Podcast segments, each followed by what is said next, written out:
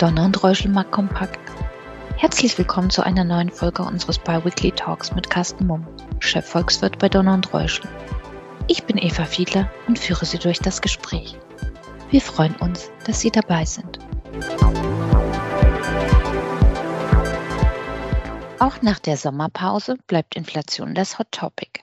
In den letzten Wochen gipfelte sie sogar bei knapp 9 Prozent. Während die Rate in den USA gerade wieder etwas sinkt, legt sie in der Eurozone weiter zu. Carsten, wie beurteilst du diese Entwicklung?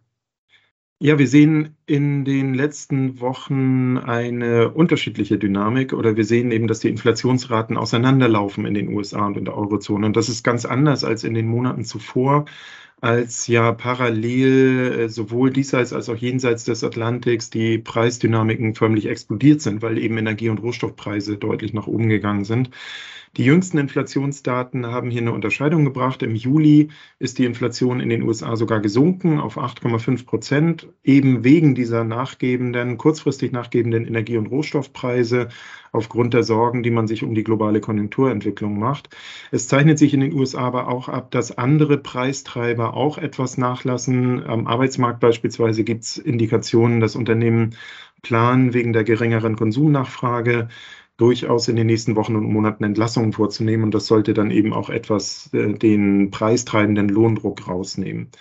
In der Eurozone hatten wir im Juli hingegen das übliche Bild. Die Inflation ist nämlich weiter angestiegen auf 8,9 Prozent obwohl man natürlich hier auch profitiert von global sinkenden Rohstoffpreisen. Das Problem hier in der Eurozone ist aber die Abhängigkeit vom Gas, insbesondere vom russischen Gas.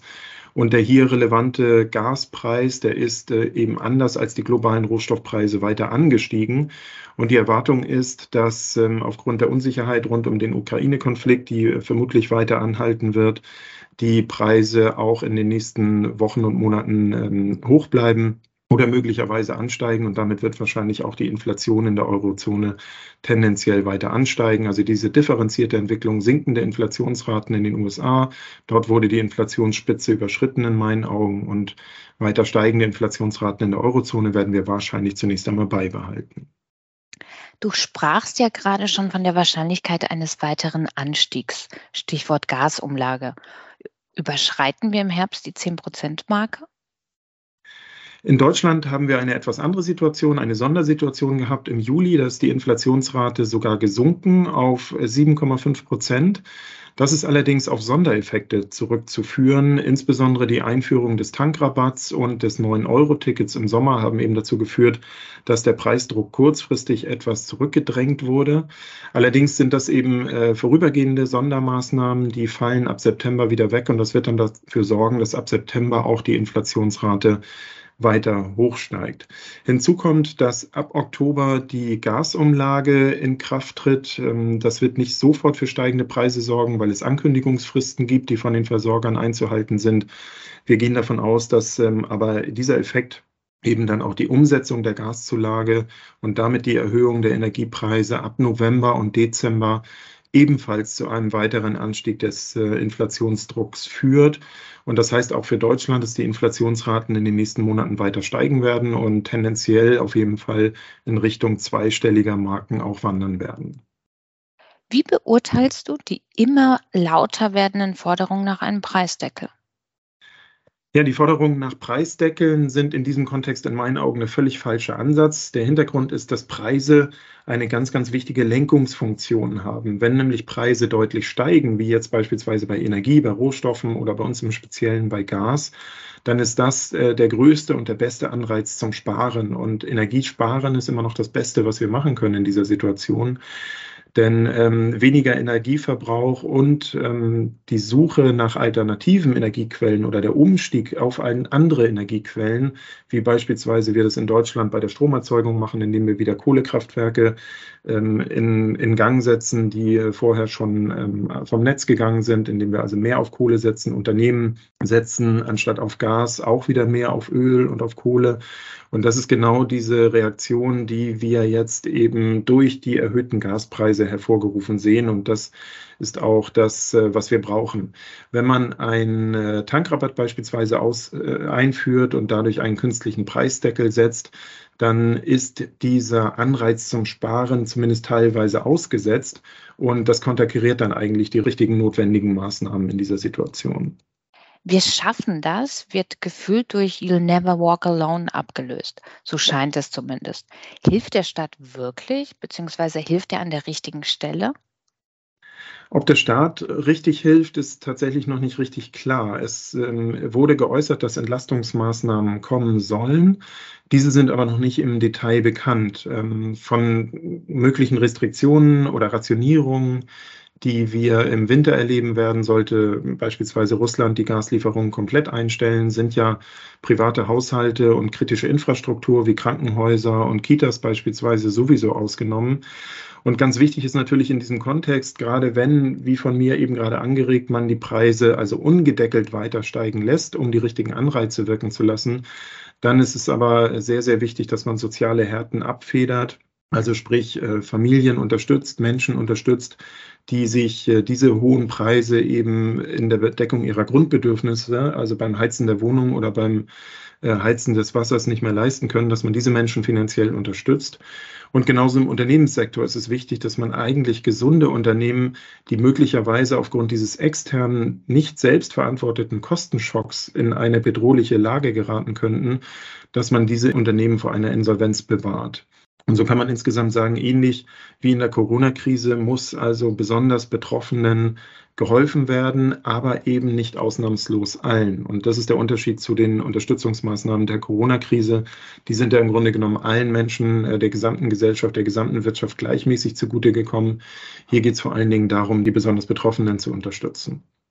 Welche sind Faktoren, die für die weitere Entwicklung entscheidend sind? Für die weitere Entwicklung entscheidend ist vor allen Dingen natürlich die, der weitere Fortgang des Ukraine-Konflikts ähm, beziehungsweise der, Sanktionen und ganz insbesondere der Umfang der russischen Gaslieferungen. Sollten äh, die russischen Gaslieferungen weiterhin, weiterhin auf den sehr, sehr niedrigen Niveaus wie bisher bleiben oder möglicherweise komplett ausbleiben, irgendwann in den nächsten Wochen und Monaten, dann ist mit Rationierung zu rechnen oder eben mit Restriktionen bei der Energieversorgung. Und das würde insgesamt natürlich dafür sorgen, dass die Preise nochmal deutlich weiter ansteigen. Und das übrigens, obwohl wir mittlerweile ja die Gasspeicher in Deutschland Tag für Tag weiter füllen, ähm, langsam so Richtung 80 Prozent Füllstand laufen. Das ist ähm, sogar mehr als von der Bundesnetzagentur vorgesehen für diesen Zeitraum. Aber ähm, selbst wenn wir mit vollen Speichern in den Winter gehen und äh, dann eben keine Gaslieferungen aus Russland mehr kommen, dann wird es nicht reichen, um auf Restriktionen zu verzichten. Es gibt aber auch andere Aspekte, die ganz wichtig sind in diesem Kontext. Ähm, schon vor dem Ukraine-Konflikt sind ja Kosten explodiert, Rohstoffpreise explodiert. Und das lag an den stockenden globalen Lieferketten. Die sind auch nochmal in die Bredouille geraten in den letzten Monaten, nicht nur wegen des Ukraine-Konflikts, sondern vor allen Dingen wegen der Corona-Situation in China. Ähm, der Ausbruch der Omikron-Welle, die weitreichenden Lockdowns, die dort verhängt wurden, haben eben wieder zu Unterbrechungen in der Containerschifffahrt geführt. Und wenn es hier Verbesserungen geben sollte, was sich zurzeit leicht ähm, so ganz vorsichtig andeutet, also die Lieferketten in den nächsten Monaten wieder besser funktionieren, dann würde das auch Entlastung auf der Kostenseite bringen und äh, damit eben auch den, den Inflationsdruck etwas rausnehmen. Was erwarten wir vor diesem Hintergrund von der kommenden EZB- und FED-Sitzung im September? Wie hoch wird die Anhebung? Ja, die EZB wird auf ihrer nächsten Ratssitzung am 8. September sehr wahrscheinlich nochmal eine Leitzinsanhebung vornehmen. Und zwar ähm, ist die Erwartung, dass es wieder ein halber Prozentpunkt wird. Das wäre dann der gleiche Schritt wie bei der letzten Leitzinserhöhung, die ja noch überraschend hoch war. Ähm, entscheidend ist eben die Situation, wie wir sie dargestellt haben, dass der Inflationsdruck in der Eurozone weiterhin sehr, sehr hoch ist. Interessant bei dieser Ratssitzung wird vor allen Dingen sein, wie sich EZB-Präsidentin Lagarde zum weiteren, zur weiteren Handhabung der Wertpapierkäufe äußern wird. In den letzten Wochen war es so, dass fällige Wertpapiere vor allen Dingen in italienischen Staatsanleihen wieder reinvestiert worden, um dort eben die Situation zu unterstützen. Und ähm, es wurde ja bei der letzten Sitzung auch das sogenannte Antifragmentierungsinstrument angekündigt, mit der man also die besonders ähm, hochverschuldeten Eurozonen-Teilnehmerstaaten unterstützen möchte. Und ich denke, das wird für die Märkte sehr viel interessanter sein, wie eben die EZB hier in diesem Rahmen weiter vorgeht. Die US-Notenbank Fed hat ihre nächste Sitzung am 20. und 21. September. Und hier ist vor dem Hintergrund der, wie eben dargestellt, sinkenden Inflationstendenz in den USA möglicherweise damit zu rechnen, dass der Zinsschritt nicht so groß ausfällt, wie man es erwartet hatte, noch vor wenigen Wochen. Grundsätzlich war die Erwartung, dass die Leitzinsen um 0,75 Prozent nach oben geschleust werden.